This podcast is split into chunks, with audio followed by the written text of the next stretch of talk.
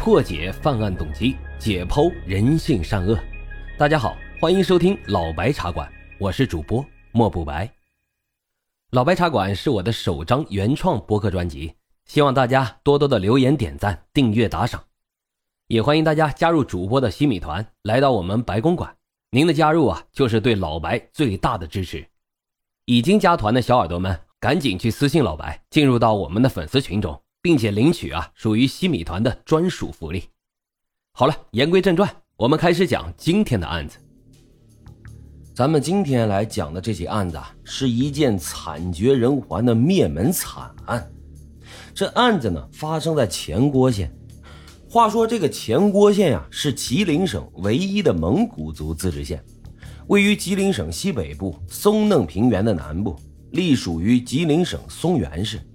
县城和这个松原市啊共处一城，是松原市政治、经济、文化的中心。松原市呢素有粮仓、临海、肉库、鱼乡之美誉，与包头、呼和浩特、鄂尔多斯一起被称为中国北方经济增长四小龙。然而，就在这样一座美丽的小城里，却从1998年起笼罩在一种恐怖的氛围当中。为啥呢？因为就在这一年呀，前郭县发生了一起惨案，县公安局及松原市公安局为这一起案子是绞尽脑汁、奔波劳累，而更让他们没有想到的是，这起案子那只是一系列案件的开始而已。话说，这一九九八年一月十七日傍晚，前郭县繁华的商业中心市场关门闭店。在一楼卖豆油的个体业主王星光呢，就收拾好摊位，拎着刚买的干豆腐和油饼啊，就急急匆匆的往家赶。可是令他万万没有想到的是，这身后有两双阴毒的眼睛，跟饿狼一样，寸步不离的就死死盯着他。这王星光啊，一家三口住在县林业局家属楼五单元六楼。爱人王连生呢是做运输的个体户，这夫妻俩呀都很能干，勤劳致富，很快呢就成为当地小镇上的富裕人家。而他们的女儿王晶呢是县三中一年级的学生，聪明漂亮。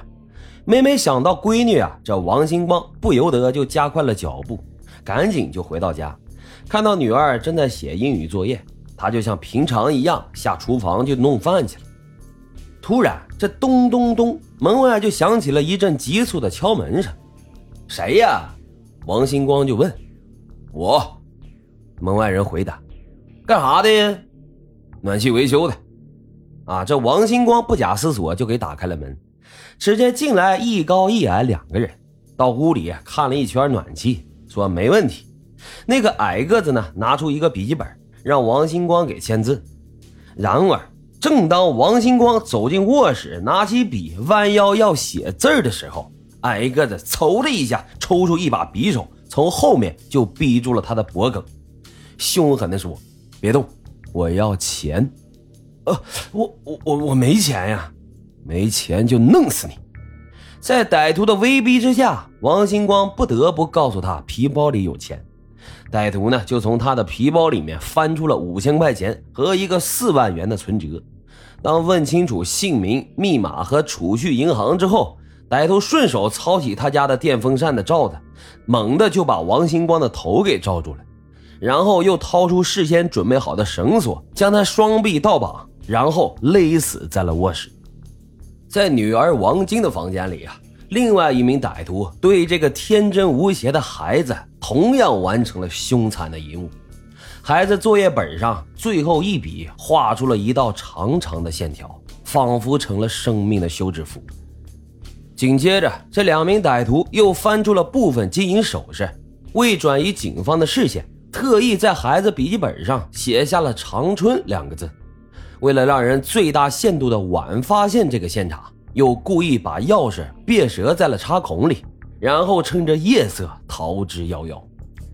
当这个县公安局接到报案后啊公安局长任建波带领着侦查员立即就赶赴了现场进行勘查在没有取得有价值线索的情况下又成立了专案组开展了侦破工作。他们先后走访了王星光的邻居亲戚朋友经商伙伴家庭成员和社会关系以及女儿的同学近千人审查了七十余人。做了大量艰苦细致的工作但是案件呢却是毫无进展。